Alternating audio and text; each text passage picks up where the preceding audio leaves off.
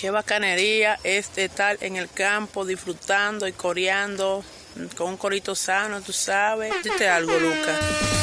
Ya estamos listos. Necesito que a partir de este momento le presten atención a lo que tienen ante ustedes. El corito histórico. Panas y bellas damas, sean bienvenidos a un nuevo episodio de El Corito Histórico, el podcast donde les contamos la historia de Venezuela de una forma amena, clara, concisa y entendible. Es decir, como no se las contaron sus lamentables profesores de historia de Venezuela del bachillerato, que son la razón por la cual terminaron votando por Chávez. Aquí les habla el profesor Javier Lara.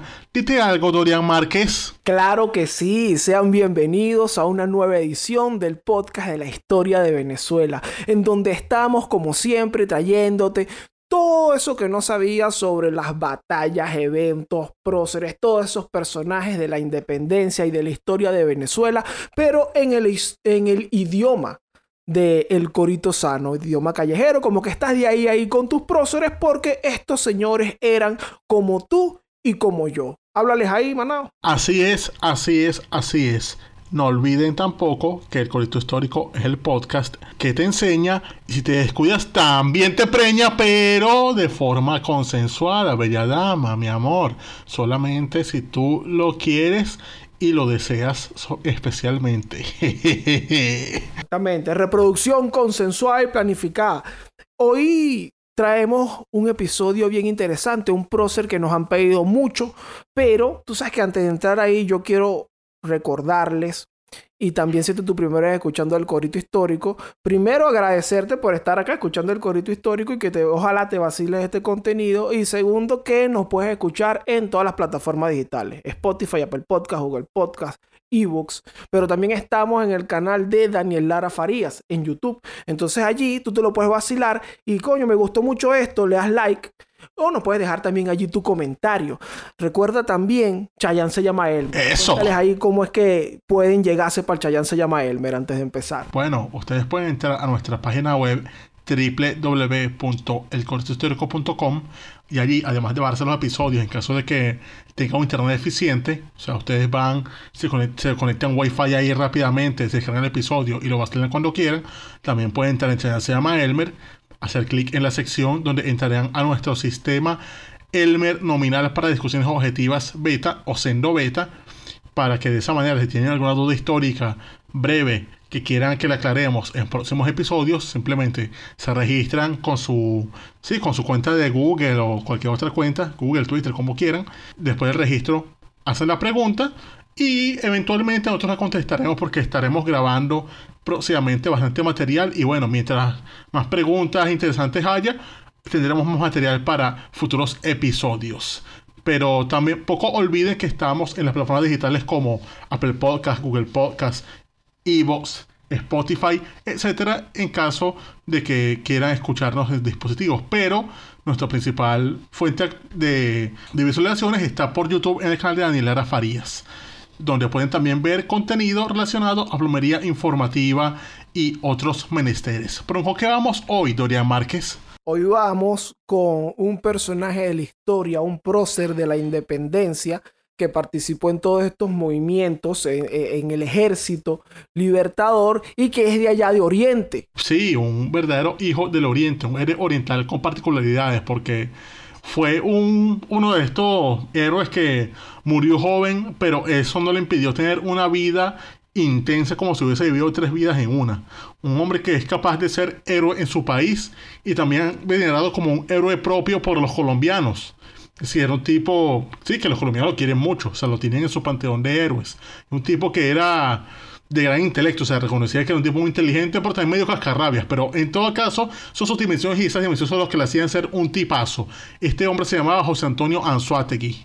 Exactamente, bueno, le da nombre al estado Anzuategui, allá donde queda Barcelona. Puerto La Cruz, Guanta, todos esos pueblos, esos pueblos chéveres de por allá. Exactamente. Entonces, bueno, vamos a revisar, ¿vale? ¿Qué pasa con José Antonio Anzuategui? ¿Por qué, qué hizo este señor tan, mira, grande que tiene estas dimensiones? Uno, binacionales, porque es prócer aquí, prócer también en Colombia. Y dos, que mira, Este señor le da nombre a un estado, pertenece a ese selecto grupo de personajes de la historia que le da nombre a un estado de Venezuela.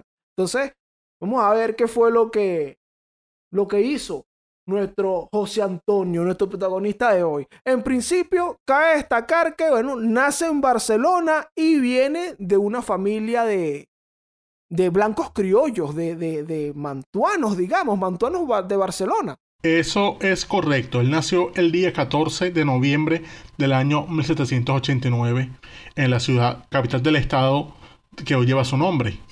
Y él era el tercer hijo de una familia formada por José Anzuategui, vasco, proveniente de, de- sí, de esa región del País Vasco Español, y de la venezolana Juan- Juana Petronila Hernández. Y entonces aquí, esto es un caso que a mí me llama mucho la atención, que era ese apellido, decía Anzuategui, pero eso será un apellido indígena o será de alguna parte, pero eso después me a revisar bien y es que efectivamente es un apellido vasco que solamente podía venir de allí, porque es que es una regla que muchos de esos apellidos siempre son así, o sea, vemos el caso que sí, Uzcategui, Otegui eh, y muchos otros, eh, casi todos vienen de allá. Y efectivamente, ahora tenemos la cuestión, porque si bien los vascos venían a Venezuela, no era una cosa mayoritaria tipo lo que fueron los canarios. Pero entonces un vasco en Venezuela pues llamaba la atención. Entonces uno curioseando se puede pensar, ok, pero ¿cómo demonios alguien de Bilbao o San Sebastián llega que sea espíritu? Entonces investigando por medio de Arraiz Luca, llegué a que efectivamente el señor José Anzuategui, el padre de José Antonio, llegó a este país, digamos que por conexiones familiares. Porque él tenía un primo llamado Agustín Anzuategui, que era jefe en la compañía guipuzcoana. Esta compañía que estaba en ese entonces, mediados del siglo XVIII, a cargo de administrar el territorio venezolano, previo a la Capitanía General. Entonces él estaba por allí, Agustín Anzuategui, entonces él le escribió a su primo diciéndole, mira mano, vente para acá que aquí hay real, aquí hay trabajo, aquí hay formas de hacer, de hacer, de hacer real si estás conectado. Y coño, tú eres el primo mío, yo no te voy a dejar morir. Entonces, o sea, Anzuategui. Coño, José, vente que yo tengo tres meses aquí, ya tengo moto. Exactamente, le, le dijo eso en resumen. Y José Anzuategui no dudó eso y coño, ese carajo agarró su autobús, su barco, hasta las costas de Venezuela.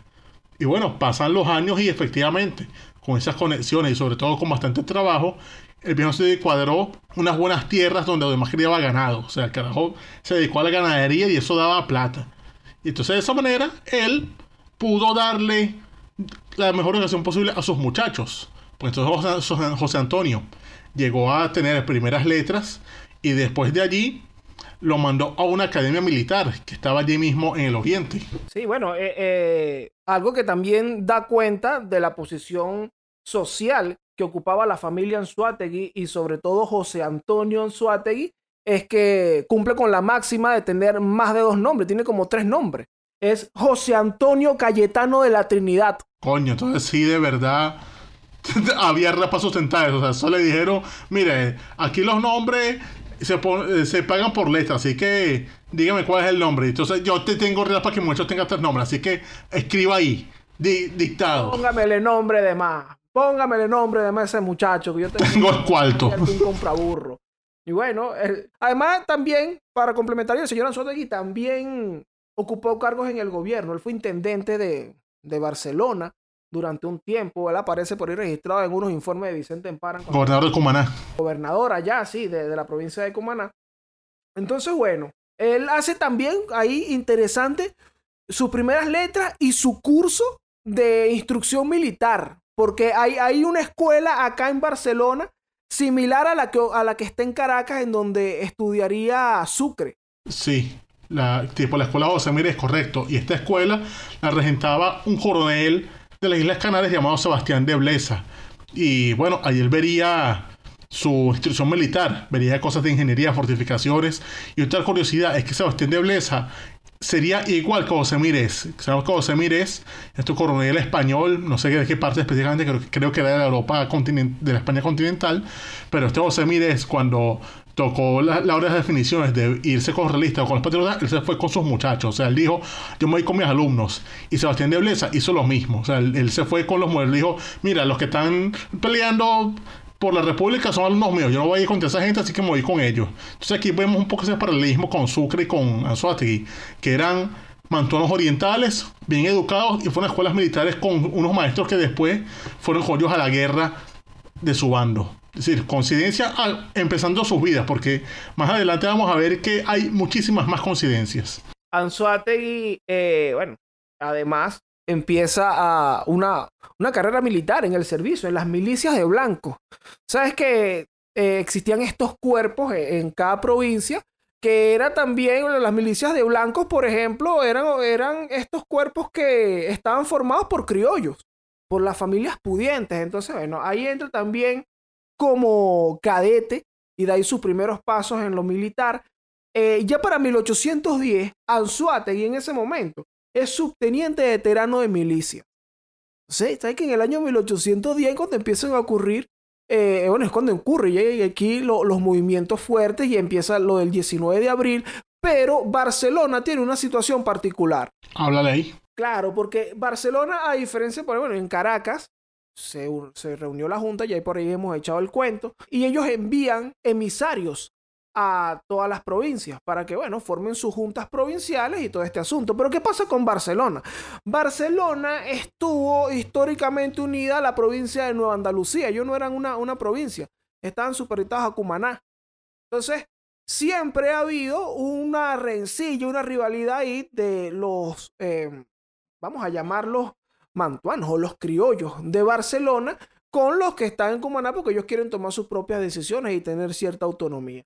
Entonces, ¿qué ocurre para el año 1810? Llegan los emisarios desde Caracas y están en Barcelona, los reciben, les echan el cuento, mira, está pasando esto, no hay rey, vamos a hacer unas juntas provinciales. Y los, los barceloneses dicen, oye, por supuesto, yo firmo, ya va, si yo firmo esto, o sea, si yo me uno a esto, ¿me puedo separar con Maná? No, claro, hagan aquí su junta. Ah, no, por supuesto que voy a hacer mi junta. Entonces, cuando llegan los emisarios a Cumaná y se enteran de que en Barcelona firmaron ya y tomaron su decisión, es como que, mire, porque ellos deciden por sí solos. Entonces, en Barcelona tenían otras motivaciones. Sí, ellos decían como que, no, pero aquí podemos matar a Pablo, tío. O sea, podemos independizarnos de, de España y también, coño, podemos quitarnos encima esos cumaneses fastidiosos. Entonces, estos carajos salieron ganadores en alta. Exactamente. Bueno, y ahí está este, este, esta junta provincial de Barcelona. Está en este plan y todo bien, pero de pronto la Junta Provincial decide ponérsela y dice, no, vale, sabes que yo reconozco a la regencia allá de Cádiz, que ya va, pero ¿cómo esto que ahora tú estás en contra? Amenazan desde Caracas y Cumaná a enviarles hombres para, bueno, mira, tú aquí me dijiste que tú estabas a favor, ahora tú me puedes decir que tú estás en contra. Vamos a caerles para allá. Y desde Barcelona empiezan a buscar ayuda, reciben un poco de apoyo desde, desde Cuba, desde Puerto Rico, pero además ellos buscan padrino, pues por decir así, buscan un padrino ahí en Trinidad. Entonces, para Trinidad envían a dos emisarios, a un señor de nombre Manuel Reyes Bravo y a un joven de 21 años llamado José Antonio Anzuate. Mira, vaya para allá para Trinidad, hermano, a decirle a esa gente que nos ayude. Trinidad lo que hace es mandar una carta, mira, no se peleen. no se peleen. Pero, pero, pero regresan Suárez a Barcelona y bueno, este era, esta fue su tarea. Él estaba ahí como que cumpliendo su, las cosas que le encomendaban. Pero ¿qué ocurre? El 8 de octubre de este año, el año 1810, se interrumpe la sesión de la, de la Junta. Llegan unos militares y dicen, mira, nosotros queremos hablar con la Junta. Ok, bueno, elijan unos representantes allí de cada batallón y entren. Y ahí van Suátegui representando a, su, a sus milicias, pues el batallón a donde él estaba. Cuando entran, estos tipos manifiestan y que miren, estamos claros que aquí nadie está dando la información como es de lo que está pasando allá en España y la causa de Caracas y Cumana es la más justa. Entonces, ¿sabes? Estamos, hay que, tienen que dejar esa guachafita que ustedes tienen, que si Cumaná, que si tú de parte de aquel, hay que unirse a esta causa. Es decir, él tomó posición tempranito. Él dijo que no. Él separado de España. Es patria o muerte con la República. Dejamos más cerca Caracas y Cumaná que esos huevones que quien cae que ni conocemos. Sí, una cuestión lógica. Y ustedes son súper falsarios porque ustedes están aquí echando el cuento como no es. Lo llamó falsarios y prostibulares. Entonces, digo que, oye, tienen que ponerse claros en qué vamos a hacer. Los hacen que la Junta se apegue al, al movimiento Y ya para el 14 de octubre se está firmando una nueva acta en donde, mira, sí, estamos a favor de todo esto, se eligen nuevas autoridades incluso, en donde figura por allí José Antonio Enzuategui como último vocal. Ahí como suplente del suplente del suplente, pero él estaba ahí. Pero estaba ahí, o sea, por su esfuerzo tenía que 21. estar. Y bien muchacho, o sea, imagínate, o sea, di- dijo, no, yo voy a empezar aquí y, no voy a y me voy a meter en la foto, que no se hago nadie. Entonces, bueno, así se desenvuelve el año 1810, que es cuando todo el mundo, como siempre decimos, cuando la puerca tuerce el rabo, tengo que elegir un bando. Anzuategui de pronto está de un lado y dice, oye, pero esta gente me está como jodiendo. Esto a mí no me cuadra, esto que a mí me están contando. Se pone eh, claro en el asunto y hace que la provincia se ponga al lado del movimiento republicano, el movimiento insurgente, digamos. Para 1811 empieza la primera campaña Guayana. Sí, pero durante este año también se habla de que el pana, bueno, le da tiempo al romance, porque se casa con su bella ladrona, una mujer llamada Teresa Arguindegui Arrioja, es decir, otra bella dama de orígenes vascos como él, con quien tendría dos hijas llamadas Calista y Juana. Y después del matrimonio, o sea, se dio tiempo para el romance, pero ahí mismo dijo, bueno, hay que seguir. Y se fue de ahí para Guayana a la famosa campaña de esa provincia. Exactamente. Acá en, la campaña de Guayana hay par de anécdotas de él que, que se comentan, que una es cuando empieza el 3 de abril eh, el enfrentamiento entre los patriotas con las fortalezas que están en Guayana, y aquí se menciona que José Antonio Anzuategui y su ayudante Pérez, de apellido Pérez, le causan varios heridos y fallecidos al bando contrario, con 50 hombres de infantería en un combate que duró entre 3 y 4 horas y no tuvieron ninguna baja ni ningún herido. ¿Cómo? Verga, o sea, se lanzó a los Rambo y mató, mató a un gentío y no tuvo ni una sola baja, o sea, un comando. Una sola baja. Y se- así mismo. Además, hay otro, otra versión, que ya esto es, bueno, de, de más adelante, pero comentan que durante esta campaña también Anzuategui se lanzaría al Orinoco con un cuchillo en la boca para matar guayanés. Coño, pero qué lacra, vale. Yo no creo en nadie. El tipo totalmente rambotizado. Malandrizado. Claro, claro, completamente. ¿Qué pasa? La campaña de Guayana, esto es en el año, eh, en el año 11, la campaña de Guayana se interrumpe también porque, bueno, los realistas también empiezan a atacar, eh, los patriotas se, se repliegan. eh, y en el 12, todavía para diciembre están ahí echándose coñazo. Sí, pero pasa entonces que después de eso sabemos cómo fue el curso de la guerra ese año. Porque ya para el año 12 es que empieza a flequear la República. Y entonces es en junio y julio cuando empieza ya Miranda a pensar en, en tirar la toalla. Entonces es por esa época también que Anzuategui toma ese, esa voluntad de querer ayudar a Miranda en Caracas y busca como hacer, agarrar las tropas que tiene él en Oriente, en Barcelona, y llevárselas para Caracas para auxiliar al generalísimo. él quiere, él tiene esta voluntad. Esto es interesantísimo, este asunto de, de, de Anzoátegui, que está al curso de la guerra, está Monteverde, allí intentando retomar el control realista. Miranda empieza a enviar estas comunicaciones que dicen, oye, tendrás cacao por allí.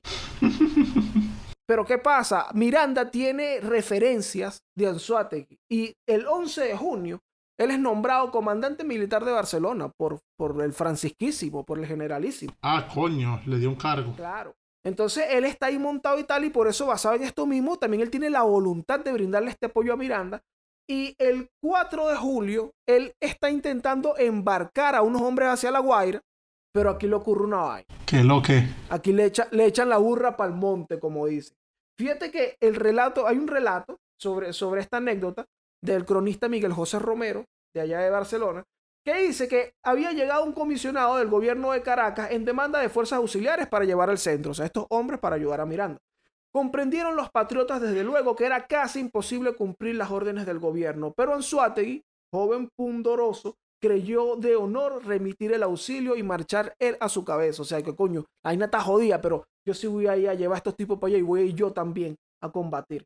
Entonces forma los batallones, los Coño. ¿Y entonces qué dijo la gente? y bueno, los, también los, los, los trata de persuadir para ver si ah, ustedes están cagados y tal. Entonces él dice eh, manda a dar un paso adelante a los cobardes y a los traidores que se niegan a ir a, a La Guaira. Instantáneamente, todos los oficiales, sargentos y cabos dan un paso adelante. Lo dejaron solo. Comprometido Jan Suategui. Sí, que bueno, sí, ninguno queremos ir. Dice Romero, comprometido Jan Suategui, no se acobarda, se quita el uniforme, lo arroja delante del batallón y grita, el que quiera ser el jefe, que agarre el uniforme y yo marcho como soldado. O sea, como que venga, si ustedes no quieren ir porque yo soy el jefe, sea jefe cualquiera de ustedes, pero va, vamos para allá a ayudar al pana francisquísimo. ¿Qué pasa en ese momento? ¿Cómo le responden a Anzuategui? Le respondieron con un tiro al aire. Y esto lo contestaron con un cañonazo desde la plaza, que era la señal de la insurrección. Ah, carajo. Así, Anzuategui y los que lo acompañaban tuvieron que salir corriendo y huir. Coño, qué bola. O sea, tu- tuvo que correr. Tremenda. Qué chimbo. Sí, vale, tremenda vaina le echaron aquí, no pudo ayudar a Miranda. E incluso dos días después, Anzuategui le escribe al gobernador de, de ahí de Barcelona, al jefe de la Junta de Barcelona, que era el papá de Pedro María Freitas, Antonio Freitas. Antonio Freitas, sí. Le escribiría pidiéndole pasaporte para irse a La Guaira porque él quiere, porque él quiere ir a pelear. Pues que mira, esto aquí está perdido, esta gente aquí está toda entregada, se volteó toda la tropa, yo me voy para allá. Entonces, bueno, él le escribe esto incluso. Esto está ocurriendo el 4 de julio. El 2 de julio él pide pasaporte y 10 días después, o sea, el 16, Barcelona se plega a los realistas de nuevo. Ay, Dios mío, coño, pero le, le cayó fue un cerro de mierda. Sí, terrible. Tuvo que huir. Casi una semana después va, se, le vol- se voltea toda la, la ciudad o la situación. Cuando se firma la capitulación, recordemos que Monteverde envía a sus emisarios hacia allá, hacia Oriente, y allá va Fernández de la Hoz, Lorenzo Fernández de la Hoz, y apresan a Anzuategui en Barcelona. Coño. Lo, lo llevaron preso. Estoy viendo que el carajo lo mandaron a las bóvedas de la Guaira. Sí, tal cual. El tipo pasó un tiempo preso en Barcelona. Allá le empiezan a, a seguir un cargo, un juicio, que básicamente el juicio es y que miren, vamos a quemar a Anzuategui y hablen de él aquí. ¿Qué tienen O ustedes sea, que no era un juicio, era una callapa. Exacto. ¿Qué tienen que decir de Anzuategui? Entonces de ahí se emitieron opiniones como la del mismo de la Hoz, que dice que Anzuategui es el enemigo más acérrimo de la obediencia que se le debe al rey. Coño, pero lo están poniendo. No, de verdad, la vaina es una callapa, un juicio de nazi. Así mismo, co- Tipo lo- los ocho monstruos. Sí. que Rosy su combo. como que él le pegó a Winnie Pooh. sí, que él mató a Bambi, una vaina así. Ajá, ajá, Anzuategui, Anzuategui se rascó y le pegó a Winnie Pooh. ¿Qué tipo tan abusador? El tipo preso, weón, eh, lo mandan en febrero. Lo mandan a, a las bóvedas de la Guaira. Y él se enferma, ¿viste? Se enferma y preso. No, me imagino. Logra salir, logra salir en abril eh, y lo logra porque fue rescatado por los empeños de don Juan Bautista Goizueta, pariente de María Teresa Arguindé. Mm, ah, me- O sea, pariente de su metieron la mano por él por vía de su esposa. Le hicieron una segunda por ahí. El tipo, bueno, sale libre. Incluso, mucho, Sí, le sobreseyeron la causa, según veo por aquí. incluso algunos de sus biógrafos eh, indican que él, junto a Francisco Espejo, fueron torturados y expuestos al escarnio público en un cepo de la Plaza Capuchinos en Caracas. Coño, igual que le hicieron a Rocio.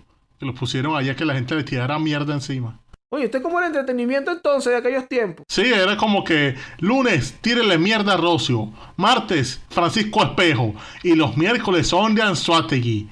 Un entretenimiento de parte de Domingo de Monteverde para los caraqueños. Chamo, bueno, pasa por todas estas vejaciones. Él pasa por estas torturas. Él era uno de los. Si, si el otro día hablábamos de cómo la mujer, la esposa de un oficial patriota, que es la esposa de, de Arismendi, pasó, cómo pasó trabajo de esa mujer y no tenía nada que ver, bueno, con Anzuategui, que sí tenía que ver, por supuesto que pasó por todo, por todo este poco de, por todo este poco de peo. Luego de la campaña admirable, cuando se restablece la república, Anzuategui se queda allá, se queda aquí en, en esta zona, digamos, pues, en el centro. Sí, se queda en Caracas porque él dijo, no, vamos a, vamos a pa' esa.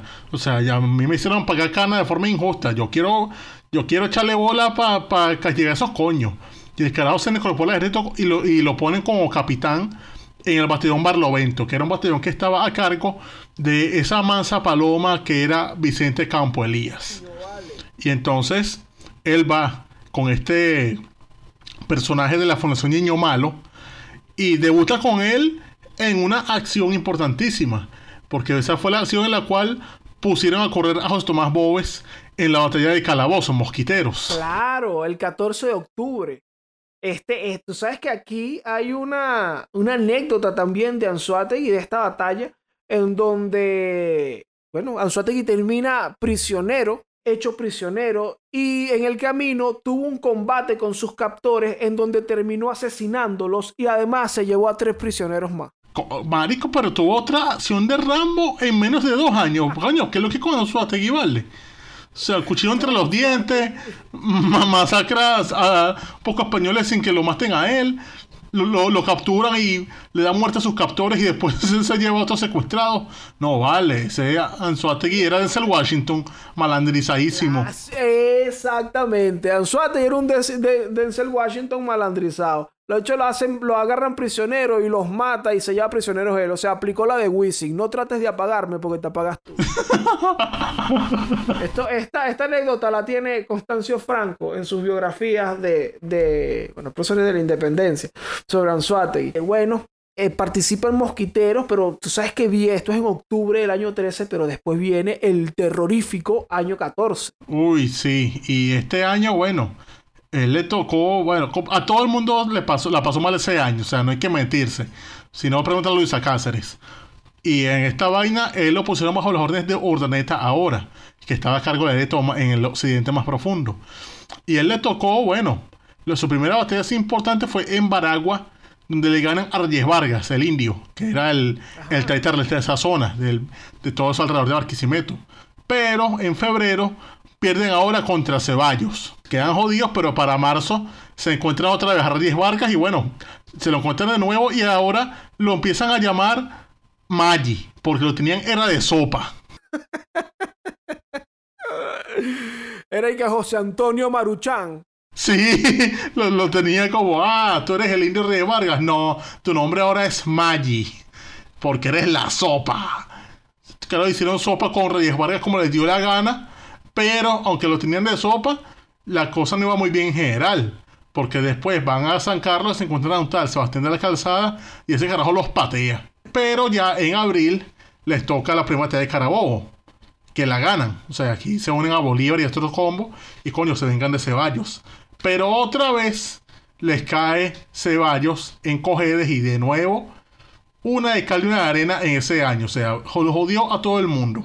Terrible año, de verdad. O sea, entonces aquí realmente vemos un panorama en donde José Antonio Anzuategui, bueno, por un lado, tiene ahí a su, a su indio Reyes Maruchan, que bueno, le da algunas alegrías, coño, logra, logra vencer un poco. Pero bueno, esto es como muchas de las cosas que vienen ocurriendo en el año 14, que son victorias que al final terminan significando muy poco, porque bueno, igual tienen que, que salir corriendo, que salir huyendo. Entonces, Anzuategui forma parte de, de la emigración de Urdaneta con, hacia Colombia. Es correcto, se va a Nueva Granada con Ordaneta, que le dijo a esa gente, muchachos, es hora de que nos acostumbremos a tomar manzana postobón y tomar jugo de lulo. Vámonos para Nueva Granada, panas, porque no, no, hay, no tenemos más chance aquí. Llega para allá, a Cúcuta, llega como por octubre, ¿no? Sí, el, el primero de octubre pisan Cúcuta. Y después de eso, bueno, pasa ya, cuando llega Bolívar, después de todo su periplo, cuando tiene que huir de Oriente, cuando Bolívar llega a Nueva Granada, a él lo encargan las Provincias Unidas para que asedie Bogotá y la rinda en medio de su- la guerra civil colombiana que, eh, Nueva Granadina que estaba en ese momento. Y entre ese ejército que él arma, se lleva a Anzoátegui con él. Entonces él entra en Bogotá con Bolívar en diciembre. Entonces, coño, por menos un triunfito ahí dentro de ese año lastimoso que fue el año 14. Ese año también, allá en, en, en la Nueva Granada, Bolívar crea, decide crear la Guardia de Honor y pone a Tomás Montilla eh, como jefe y el segundo jefe es José Antonio Anzuategui. Ah, coño. Se- Siendo 8 se llama Elmer, no tenía idea de esa vaina. Sí, que además, bueno, esto marcaría un poco también eh, el camino de Anzuategui dentro del ejército libertador, el tema de la, de la Guardia de Honor. También él forma parte de la llamada reunión de Turbaco. Sí, esta es la asamblea donde Bolívar harto de los peos con Cartagena, Manuel del Castillo, todo eso, decide renunciar al mando del ejército de Nueva Granada, porque él no quería haberse envuelto en una guerra civil ni un peo, sino que ella estaba harto, renuncia y se planea irse a Jamaica. Se va a Bolívar y entonces queda esta gente que estaba ahí, la mayoría los venezolanos o estos neograninos que habían luchado con él en Venezuela, quedaron huérfanos de liderazgo, pero los nos dijeron como que bueno, vamos a quedarnos aquí, o sea, no nos queda de otra, a Venezuela no podemos volver. Y bueno, de esa forma se queda ahí viendo como que no, pero va a venir algo mejor. Pero él no sabía el rol que le tocaba, porque ahora venía la expedición de, de Pablo Morillo y esta gente venía con el fin de sellar Cartagena. Y él le tocó, bueno, reunirse ahí con los otros panas que estaban en ese asedio, ese montón de venezolanos, o bueno, involucrar la causa venezolana como MacGregor, Carlos Sublet, Bermúdez, Sucre. Todos estos se involucraron allí defendiendo la ciudad, pero bueno, eventualmente la ciudad cae y él es uno de los que escapa el mismo barco que llevaba a Uri. O sea, es uno de los que huye como puede, llegando primero a Jamaica y después a los Cayos de Haití, donde participa en la asamblea que llevaría a una expedición posterior. Tú sabes que acá Bolívar, hay una carta por ahí Bolívar que le escribe a Leandro Palacio pidiéndole que, bueno, que se incorpore acá a la expedición de los Cayos, que se llegue en Haití y dice que esperaba que viniese con Anzuategui. Está claro que Anzuategui es alto tipo. Tráete ese pana, que ese pana vale la pena aquí. Sabes que además él, eh, bueno, Bolívar tenía un poco de razón con este asunto de que no, Anzuategui es pana y tal, porque está la anécdota en donde Bolívar estaba retrasando la expedición de los Cayos porque estaba por ahí esta jevita que a él le gustaba, Josefina Machado. Y es Anzuategui junto con... Pepita. claro, a.k.a. Pepita Machado. Y es Anzuategui junto con Sublet quienes van a rescatar a, a esta pana para que Bolívar, bueno, pueda ir contento hacer la expedición de los Cayos, a liberar un país. Ah, es el que le hace la segunda.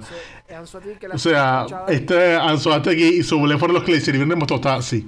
Le sirvieron de mototaxi ellos dos. Se vio en, la, en esa Está claro, de ¿no? situación de, erga, hermano, no tengo carro. Y, oye, hermano, José Antonio, epa, Anzuategui. Tú, Dime. tendrás, tú que tienes ese barco ahí, tú me podrás hacer el favor de llevarme, de irme a buscar una jevita. Coño, mano. Claro que sí, yo me lanzo esa.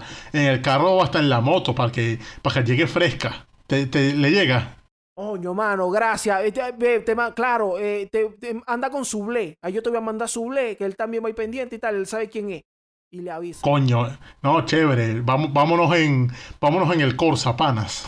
Ese fue, ese fue Anzuategui. Yo dije, claro, hermano, por supuesto. Yo estoy abajo, dime dónde. Y bueno, le hace esta segunda a- al niño Simón. Por eso que nosotros decimos que los próceres son como tú y como yo. Porque él necesitaba esta segunda, Anzuategui se la hizo. Y bueno, tenía razón. ¿ves? Por algo quería Bolívar que, eh, que Leandro Palacio se trajera también a Anzuategui. ¿Sabes qué? El 12 de febrero, ojo, no tiene nada que ver con esto, porque Anzuategui tiene ya una buena hoja de servicios. Ojo, cuidado con una cosa. eh, él es ascendido a teniente coronel. Sí, él ya tiene este coronel. Pero esto es más que todo no tanto por esa segunda, sino porque él fue uno de los que destacó en el mítico combate naval de los frailes del 2 de mayo del año 16, que es este famoso combate donde, sí, donde la flota toma dos goletas españolas que se encontraron en el camino. Las toman, se apoderan de eso, matan a los comandantes y se ganan dos barcos para la causa. En esa acción, Anzuate- Anzuategui, bueno, le echó bolas. Entonces, fue una forma de premiarlo más por eso que por, su, por esa segunda Bolívar. Es decir, fue más una cuestión de que no, este tipo le, le puso demasiadas bolas aquí. Coño, merece su ascenso. merecía su ascenso ahí a, a teniente coronel. Emprenden la, la... Bueno, ya ahí había emprendido la expedición. Y tú sabes que eso lo comentamos acá en el episodio de, de Sublet, que se da este combate de los aguacates. Luego de desembarcar en envían, eh, Bolívar envía una tropa a enfrentar a Francisco Tomás Morales. Y aquí son vencidos. Aquí tenía que llegar también José Antonio Anzuategui con una división de 150 hombres, que era lo que él traía de la Guardia de Honor, para apoyar a Sublet, pero bueno, llega tarde, logras apoyarlos en la retirada, y así es como fracasa esta expedición y Anzuategui termina formando parte de la retirada de los 600 con nuestro estafador favorito, Gregor MacGregor. Ah, correcto. Es cuando Gregor MacGregor recoge a toda esa gente como puede, esa gente que estaba perdida medio de Ocumare, y dice, vénganse conmigo. Y se los lleva, sí, casi que para Barcelona. y los pone bajo el mando de Pierre, que es cuando hacen la famosa batalla del Juncal, que logran detener el avance realista por el momento y coño, eso los puso en la cumbre a MacGregor y a Pierre, y de esa forma los que empezaron fue a preparar esa campaña de angostura que haría tantos triunfos a la República. Aquí, Anzuategui comienza su camino bajo las órdenes de Pierre. Porque, bueno, ya ahí lo hemos visto, que estuvo eh, en el batallón Barlovento, con Campo Elías, también estuvo con Urdaneta durante un rato. Acá entra directamente a las órdenes de Pierre, se incorpora el día 14 de octubre de ese año, de, de 1816, porque también estaba enfermo como Sublet. Se incorpora tarde a las fuerzas de, que llevaba Pierre y bueno, allí comienzan a, a generar todas las acciones que tienen que ver con la liberación de Guayana. Entonces, bueno, Así este año también, tú sabes que tengo una anécdota por aquí interesante porque está la Gaceta de Caracas, que es el, el periódico, que este periódico tiene, bueno, es una gran fuente histórica, pero ha estado en manos de los patriotas y también en manos de los realistas y todo esto. En este momento estuvo en manos de los realistas y se corrió un chisme de que habían matado a Anzuategui. Ah, verga. ¿Y ese news quién lo lanzó? Ah, bueno, se lanzaron ahí. Lo mando como me lo envío como me llegó. Entonces que ha muerto, se informaba de la muerte del general José Tadeo Monagas y también ha muerto con él un tal Anzuategui. Un tal Anzuategui, dicen ellos. Pero bueno, ajá, obviamente Anzuategui lo que estaba era tirando patay kung fu allá en, en Guayana.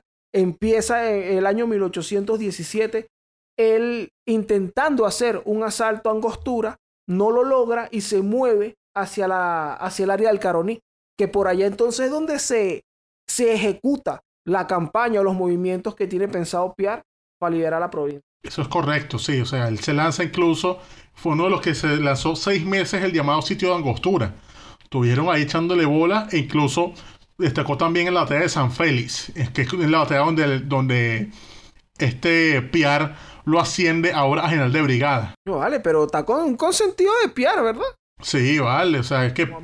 No, es que era un tipazo, o sea, claro que destacaba, que donde iba resolvía. Coño, así, así su superior, fuese quien fuese, coño, iba a reconocérsele.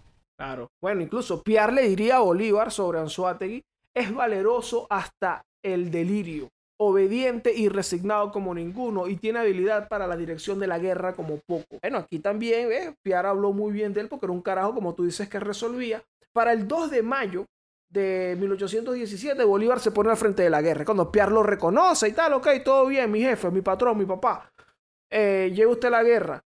Bolívar hace todo lo que hace y tal. Y aquí, en este periodo, empieza una relación allí activa entre Bolívar y Anzuategui. Se, se cartean mucho.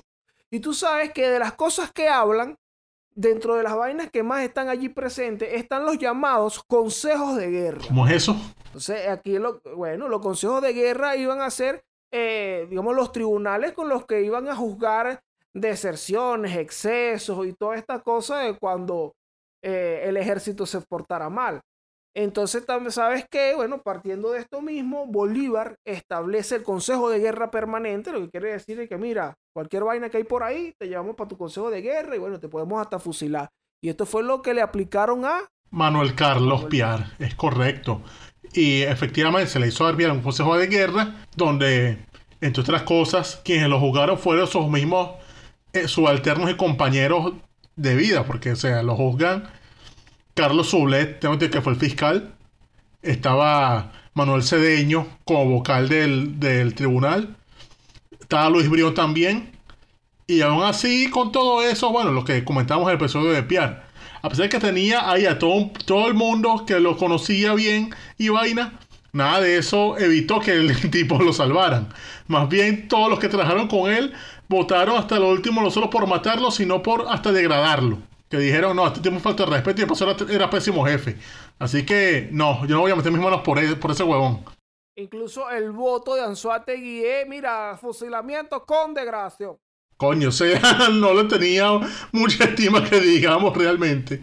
No, y Pierre sí como que confiaba en él y tal. Incluso eh, hay un diálogo por ahí con, con, Juan José Conde, que, que se llama el oficial que registra las últimas 48 horas de Pierre, que dice como que confío en Brión en Torres y en Anzuategui. ¿Acaso no son ellos hechuras mías? Como que, ah, vale, yo confío en Piar, en, en Anzuategui, Anzuategui por allá fusilen esa mierda y quítenle degradación, písenlo después. Échenle sal. Verga. Y bueno, ahí eh, Anzuategui participa. Esto, ojo, esto no fue el único consejo de guerra en el que él participó, no se entienda como que, no, estaba hablando por carta de los consejos de guerra con Bolívar y terminaron jodiendo a Piar. No, él participó en varios, porque en ese momento había muchas deserciones también, y bueno, y otros, y otros eh, eventos, excesos que cometían los, los oficiales, y ahí se jugaban con eso. Esto es todo lo que está ocurriendo ahí en Guayana, pero luego están planeando la del centro para el año 18. Sí, y él estaba ahí porque era ya comandante de la Guardia de Honor. Entonces le tocó tomar parte de las operaciones de Calabozo y Bolvalles de Aragua, que es en esta época donde, bueno, pasa ahora las órdenes de, de este José Antonio Páez. E incluso en Calabozo él pelea con a la de Bolívar contra Pablo Murillo y, lo, y después más adelante en el sombrero lo hieren. También contra Murillo. O sea, esta fue una campaña desastrosa porque, o sea, pasan estas batallas donde o pierden o los hieren. Porque incluso después ya en... Sí, después de febrero es que pasa la famosa batalla del río Semen. Ay, papá. ¿Y ahí qué le pasó a Anzuategui? No, perdieron la batalla, pero Anzuategui estaba en la derecha del ejército. Pero igual, bueno, echándole bolas, luchando contra Miguel de la Torre después en mayo con- en Cojedes, al lado de Páez, y así. Pero ya Uno, le, uno pregunta, porque de ahí salen los mariscales. de- Sí, pero esos son los realistas. O sea, la- el semen no funciona con los patriotas. bueno, ponte serio. Sí, sí, esto, tú sabes que también aquí estamos, eh, en, bueno, en este año 1818, cuando luego al fracaso de esto, ellos regresan a, a Guayana y entre agosto y octubre Anzuategui es comandante general de las misiones del Caroní. Correcto.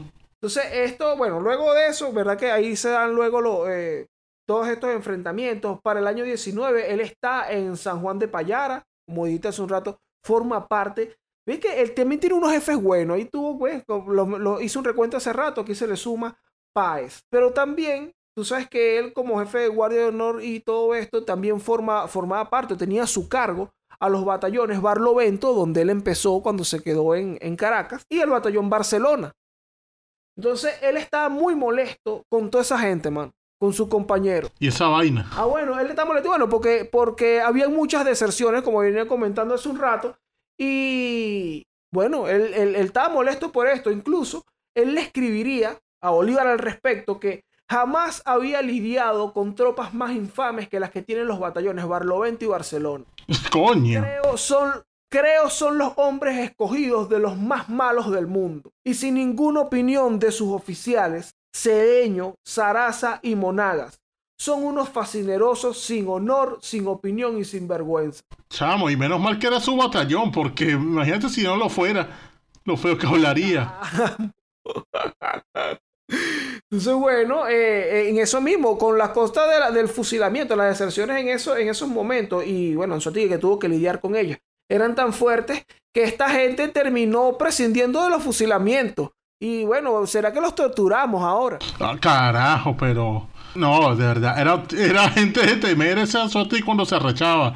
Que esa es una cosa que era muy frecuente al parecer, que el tipo era bastante arrechón. Claro, bueno, eso lo dice Oliari. Oliari manifiesta eso, que era un carajo muy malhumorado y que vivía quejándose por todo. Si la marcha iba rápida o lenta, si el tiempo era soleado o lluvioso, a él todo le encontraba un peo, decía Oliari. Coño, ese era un querre querre, vale. Sí, vale. no puede ser. Bueno, en, en este año, año 19, cuando decimos que él está en San José de Payara y tal, y que tiene que lidiar con todo este asunto, es cuando se planifica también o se, o se empieza con la y que mira, vamos para la Nueva Granada, papá. Sí, él se monta en esa aventura. Y se, y se la cala toda, porque, o sea, él empi- empieza, sí, a hacer el ascenso, toda esa vaina de páramo de pispa, está con los británicos, resuelve, hace vainas y todavía está en el Estado Mayor de Bolívar. Combate después en la batalla de Gama de San Julio del año 19 contra Barreiro. Y de- después, bueno, Pantano de Vargas también le toca. Y ya el 7 de agosto, Boyacá. Y aquí se, es cuando se consagra y entra en los anales de la historia colombiana porque él era el jefe de las divisiones centrales y de la derecha del ejército. Es decir, el carajo ahí le echó bolas evitando que los realistas pudiesen ganar.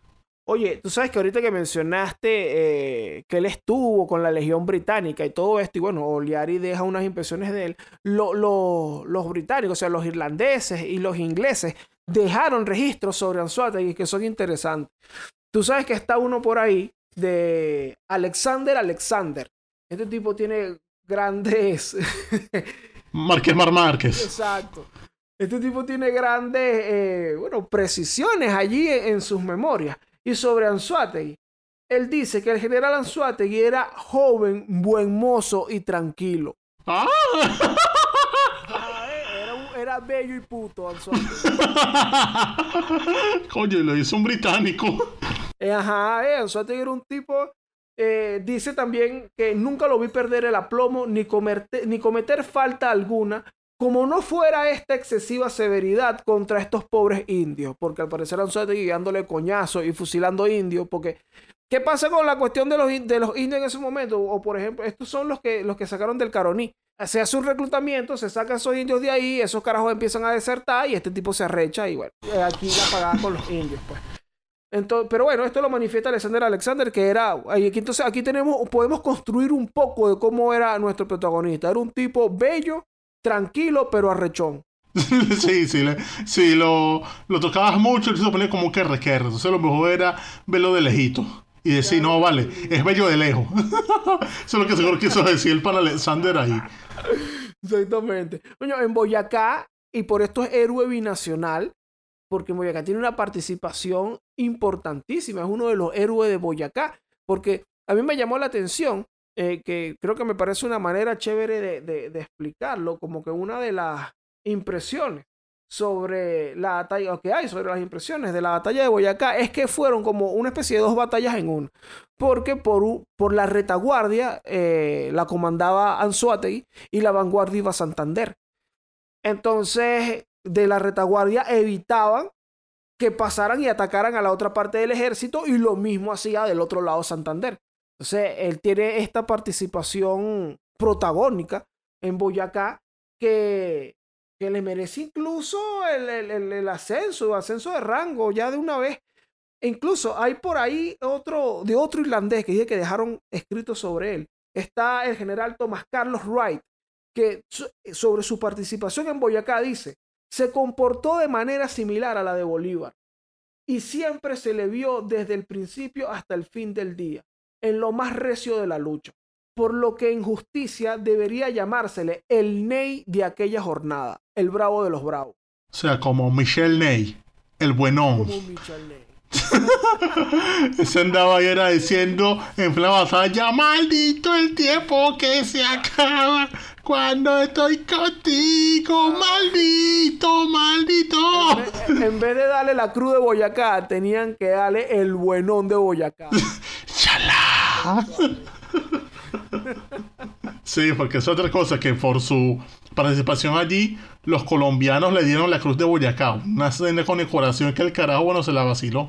Y antes de esto, es cuando Bolívar, al entrar a Bogotá, que lo están flanqueando Eh, Anzuategui y Sublet, es cuando ese, ese muestra de desprendimiento de Bolívar, él se lanza así al estilo de al estilo de Aragorn con los hobbies en El Señor de los Anillos, que dice, no, no se arrodillen ante mí, yo me arrodillo ante ustedes, porque ustedes son los verdaderos héroes, que es cuando a Bolívar le ponen una corona de laurel y él lo que dice es, no, la corona es para mis bros, porque ellos fueron los que ganaron, y corona así a, a, a Anzuategui, a Zulet, e incluso a San- Santander le ponen la corona también, o sea, él dice como que no, la gloria es de ellos, obligado. Obligado.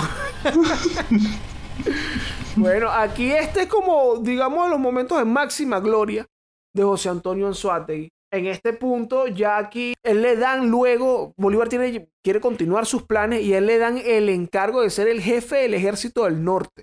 Lo, ponen a cargo de unas buenas divisiones de ejército y lo mandan a que se vaya a Pamplona y reciba instrucciones. Él llega allí el 25 de octubre del año 19 y empieza, bueno, a hacer como a preparar el teatro de operaciones. Pero entonces, bueno, pasa el tiempo, está haciendo sus cosas y llega el día de su cumpleaños, el 14 de noviembre. Y la, la ciudad de Pamplona le celebró su cumpleaños porque dijeron, no, este es el héroe de, de, Boyacá. Y eso se armó una fiesta patronal allí que, bueno, al pana le ofrecieron un banquete. O sea, que carajo le hicieron un banquete en la ciudad y, bueno, y fue, fue para hacer su cumpleaños. Pero pasó que llegó a la mesa y, coño, el pana se empezó a sentir mal. Y entonces le dijo a, a uno de sus subalternos, un tal Diego Ibarra, que, coño, mira, Diego, hazme el favor, entretenme la gente aquí, yo me voy a acostar un rato. Y nada, él se fue para su. donde se estaba quedando. Y bueno, cuando llegó ya a, la casa, él se desplomó. Se acostó un rato y hasta hoy, pues. Sí, o sea, el carajo empezó a. así, porque, eh, claro, él, él tiene su fiesta. Él, le haga un party porque él es el héroe. Ese es el contexto. Él, es el muchacho de. El héroe cumpleañero. On the block. Y estaba cumpleañero además. Entonces, ¿qué vamos a hacer para José Antonio? Uno, vamos a hacer una comida. Así que, ah, vamos a hacer una comida a José Antonio. Antonio se siente, se siente mal. Oño, Diego, hazme la vuelta aquí, hermano, porque yo me siento mal. ¿Qué tienes? No sé. Tengo como un vaído. Y se va a acostar. Esto es el 14 de noviembre.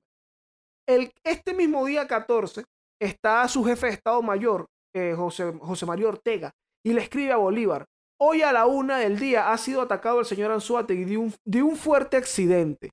Y a la fecha que serán las 7 de la noche, se haya privado de todo sentido. Y según el dictamen del doctor Thomas Foley, con bastante riesgo de perder la vida. Porque hay, eh, quien lo atiende en este punto es el médico de la Legión Británica. Sí, es correcto. Sí, bueno, eh, esto es el 14. El 15, Anzuategui, incluso lo que dice el acta de defunción es que solo le pusieron los óleos porque la, o la extremunción porque la, la enfermedad no dio para más. O sea, cuando le estaban ahí lanzando sus rezos y su asunto, el tipo se murió. No dio tiempo ni de terminarlo. Coño. Y leo que el carajo murió a las 10 de la noche del 15 de noviembre. Y se habla de que estaban allí a su lado, no solamente los Ortega, estaba también Diego Ibarra, estaba el pana Jacinto Lara y estaba Ambrosio Plaza. O sea, todos estos panas estaban allí. Y lo que se atribuye a esto es que al pana le dio lo que llamamos un accidente cerebrovascular o tal vez un infarto. O sea, podría ser más el ACB la, tesis, porque, o sea, sabemos como que le da un vaído y coño, esas son cosas que, bueno, a pesar de que hay muchas más causas, eso le da mucho a gente con problemas de tensión que de paso tienen grandes arrecheras. Entonces, coño. eso lo vi mucho en La Guaira, o sea, gente que, que como todos los peos de, vivir en La Guaira, tienen peos de tensión, le dan esos arrecherones y bueno, de repente un ACB y coño, recuperarse de esa vaina es jodida. Y también pasa que, coño, cuando te da un ACV, o sea, si, tienes cierta edad, puede ser que sobrevivas, pero cuando te dan esa cosa, un ACV o un infarto, muy joven, coño, lo más probable es que sea mortal. Él tiene apenas 30 años sin cumplido. Entonces, un ACV a los 30 años es carajo verga. Coño, vale, claro. Y no, y en ese momento que no había manera de a ti recuperarte de, de un ACV de nada. O sea, ahí tenemos el caso de Rondón, que lo hablamos la semana pasada, que tuvo una herida que, mira, eso se le dañó esa herida y hasta ahí llegó, no había manera. Con muchísimo menos con el caso de Anzuategui, en donde incluso, bueno, él cae el mismo día, eh, eh, incluso su último, o sea, su última interacción prácticamente fue decirle a, a Ibarra que porfa, mira, da la cara aquí por mi hermano, pues yo me voy a acostar un rato. En paralelo, tú sabes que aquí comentamos que hace un momento que José María Ortega le escribe está escribiendo a Bolívar sobre, sobre el estado de Anzuategui, pero las comunicaciones, o sea, no es WhatsApp, no es WhatsApp que me llegó ya mismo, no, no, fue un tipo en mod, no fue, no, esas comunicaciones llegan días después. Y en paralelo, Bolívar no sabía nada, mano, y está Bolívar haciendo planes con Anzuategui. No, Anzuategui tiene que ir, comandar una expedición, nos vamos a meter por Maracaibo, por Santa Marta, toda esta vaina, después nos vamos a meter por Maracaibo, ya tú vas a ver que todo va a buenísimo. Y carta para Anzuategui, y te dejo esta diligencia hacer. Y él se termina enterando, eh, incluso la última disposición que escribió Bolívar mandándole a hacer algo a Anzuategui fue el 17 de noviembre. Bolívar se entera de la muerte del hombre el 19. Coño, o sea, él le había mandado unas vainas dos días después de muerto y se entera de cuatro días como que, como que se murió Anzuategui. Terrible. Entonces, bueno, aquí, claro, se dan todos los lutos y tal. Están por las impresiones de Santander, que dicen que, coño, mira, cuánto lo siento en. Y mi compañero, mi amigo, dice Santander. Bolívar también manifiesta, bueno, ahí su pesar. Y este es el fin, mira, prematuro de José Antonio Anzuategui, que a mí me queda esto, Javier, es que coño, no se rechen tanto. Bueno, sí, es importante, o sea, los hace ver joven y coño. Hay que, aunque, aunque parezca tonto, uno tiene que llevarlo ya con calma. Porque, bueno, Anzuategui es muestra de ello. Pero también nos deja que, bueno, lo de siempre, o sea, que era un tipo súper diligente en lo que hacía. Era un Rambo venezolano, de verdad. De verdad, un tipo, uno de estos hombres de acción que comentábamos aquí, que hemos comentado muchos personajes. Bueno, está Páez, está el mismo Rondón, que eran tipos. Bermúdez. Arriesgados, arriesgado, Bermúdez, eran tipos arriesgados, tipos que hacían vainas que uno dice, hermano, esto es verdad, esto parecen vainas de película. Bueno, ahí tiene y tiene ya como unas cuatro, un montón de anécdotas ahí, en donde, ajá, malandrizado completamente. Mira, voy preso, no, preso están ustedes.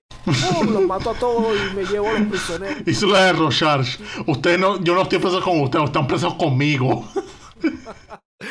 Entonces, bueno, la verdad que eh, la historia en general de José Antonio y habla de un oficial muy solvente, un oficial voluntarioso y también con estricto y con, sus luces y sus sombras también, como todos, porque bueno, son como tú y como yo. Entiendo también, Javier, que él no conoce a su segunda hija. Correcto, o sea, pasa que su hija nace, su segunda hija nace Juana, nace a los como al mes de que él se, se haya muerto. Ahí en la campaña y tal, y bueno. Eh, esto habla de un hombre realmente muy solvente, muy, muy serio en su asunto y que bueno, también sabía estar en el momento adecuado a hacer su trabajo y ni más ni menos sin demasiadas controversias. Porque como nos damos cuenta, bueno, se le encuentran en momentos álgidos como, como, el, como el Consejo de Guerra de Pierre, pero también tiene, bueno, de resto es, una carrera como digamos muy recta en este sentido. Sí, muy ejemplar, una cosa que el carajo no, no tiene así picos chimbos hacia abajo, pero hay que ser como Anzuategui es el consejo de hoy. Pero ¿qué más le queda a esa gente bella y hermosa que nos escucha en este colegio histórico, Dorian Márquez? Bueno, saber antes de, comentarles esto, que para que le lancen ahí ese dato, ahí o lo tengan, que es en 1909 cuando se empieza a nombrar al Estado Anzuate en honor a este próximo. Y nadie se ha mm. atrevido a meterle la mano a eso. ¿Qué tienen que hacer? Mira, si te gustó este contenido que nosotros hicimos hoy sobre José Antonio Anzuate y te lo has vacilado por completo y llegaste hasta aquí, le puedes dar like si lo escuchas en el canal de Daniel Lara Farías, en donde nosotros salimos en YouTube. Ahí también nos puedes dejar tu comentario, que nos gusta mucho tu comentario y nosotros siempre lo leemos y respondemos ahí todo esto. Muchísimas gracias. Eh, pero también estamos en, En Spotify, Apple Podcast, Google Podcast y eh, ¿Dónde más estamos? En el coritohistórico.com, el sitio web, en donde también en ese sitio web le pueden llegar a nuestro grandioso sistema Elmer nominal de discusiones objetivas, el Sendo Beta. ¿Para qué es esto? Para que nos dejes preguntitas para el Chayan se llama Elmer. Entonces nosotros las leemos, hacemos esa respectiva tarea y hacemos un episodio con ella y decimos, epa, esto nos lo preguntó nuestro pana Juancito Trucupey. Vamos a respondérselo. Y bueno, ya tú sabes. Así es, así es, así es. Pero bueno, panas, este fue el corito histórico de José Antonio Anzuategui. Me quité ya.